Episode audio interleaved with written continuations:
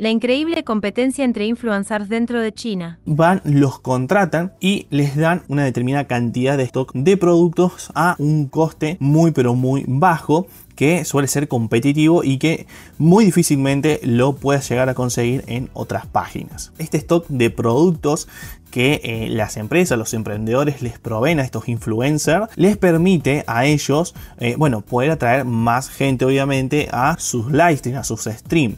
Pero algo que hacen eh, estos dueños de empresa, estos emprendedores, es ofrecerle lo siguiente. Y básicamente les dicen que si venden ese mínimo de, ese mínimo de stock que le han dado en un solo, en un solo live stream, en, la, en el próximo live stream le pueden dar la misma cantidad de stock o más pero con un precio menor. Y así cada vez que logran diferentes objetivos que las eh, empresas los dueños de, eh, de esas empresas les van dando.